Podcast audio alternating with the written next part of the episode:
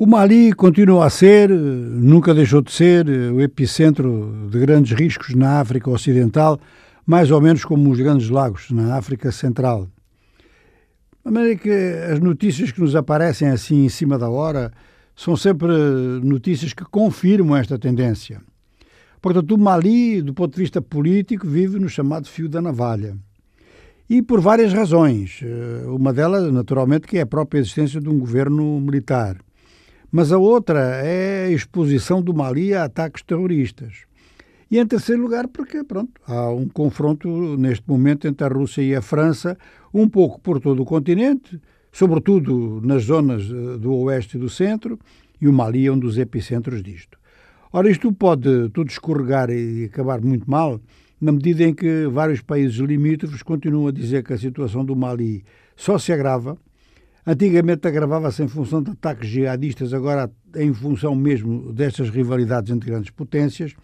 E, portanto, a CDAO vai continuar a manter as sanções e as sanções contra o Mali dão lugar a reações, então, muito emocionais da parte do governo militar. Assim, o governo militar parece disposto a desmontar a MINUSMA, que é a missão das Nações Unidas no Mali. E as intrigas na área dizem que isto é inspirado pelos russos, que querem aumentar o dispositivo da empresa Wagner, dizendo que esse dispositivo é mais eficaz, é submetido a menos questões de direito internacional e, em terceiro lugar, que os membros da, da, da Wagner são tão dispostos a arriscar mais a vida do que os membros da MINUSMA. Ora, os membros da MINUSMA, a missão das Nações Unidas para o Mali, claro que não estão dispostos a dar a vida pelo Mali, a questão é saber se os russos estarão. O facto é que há setores da MINUSMA que são mais atacados do que outros por parte do governo do Coronel Goitá. Um deles é o Departamento de Direitos Humanos. Portanto, Njefa Atondoko, que dirigia este departamento na MINUSMA, portanto na Missão das Nações Unidas do Mali, acaba de receber ordem de expulsão e tem 48 horas para se ir embora. A acusação, bom, são várias, né? vem de longe, é um acumular eh, de acusações, porque Njefato Ndoko tem defendido os direitos humanos no Mali e é acusado pelo governo militar de dar prioridade às conversas com a oposição. Mais do que isso, colocou, segundo o governo maliano, como representante da sociedade civil maliana no Conselho de Segurança, para se dirigir ao Conselho de Segurança, a senhora Aminata Diko, que é uma grande crítica, portanto, do regime. As Nações Unidas em Nova Iorque fazem saber que não foi a MINUSMA e muito menos Njefa Tundoko que fez o convite. Foi o governo japonês que neste momento dirige o Conselho de Segurança.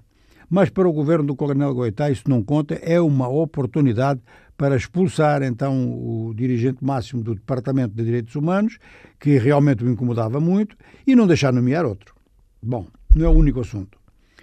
O ministro dos Negócios Estrangeiros da Rússia, Sergei Lavrov, chegou a Bamako, vai ficar 48 horas. Ele vai ter encontros com o seu colega maliano, vai ter encontros com o próprio Coronel Goitá e, muito naturalmente, vai se encontrar com dirigentes ou comandantes, como queiram chamar, da empresa russa Wagner.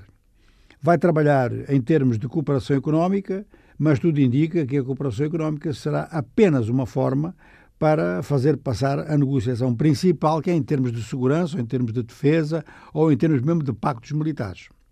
É isso que preocupa muita gente.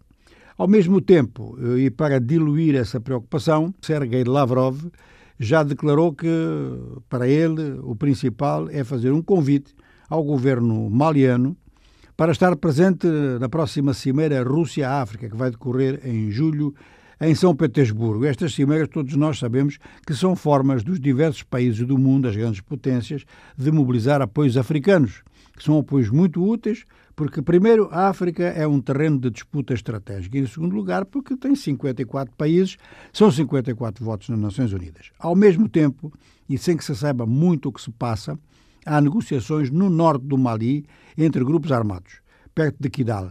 O que ninguém sabe é para que servem estas negociações se são negociações para fazer a paz ou se são negociações para fazer uma articulação de forças armadas que não seriam jihadistas, mas que estariam dispostas a continuar o confronto militar com o governo de Bamako.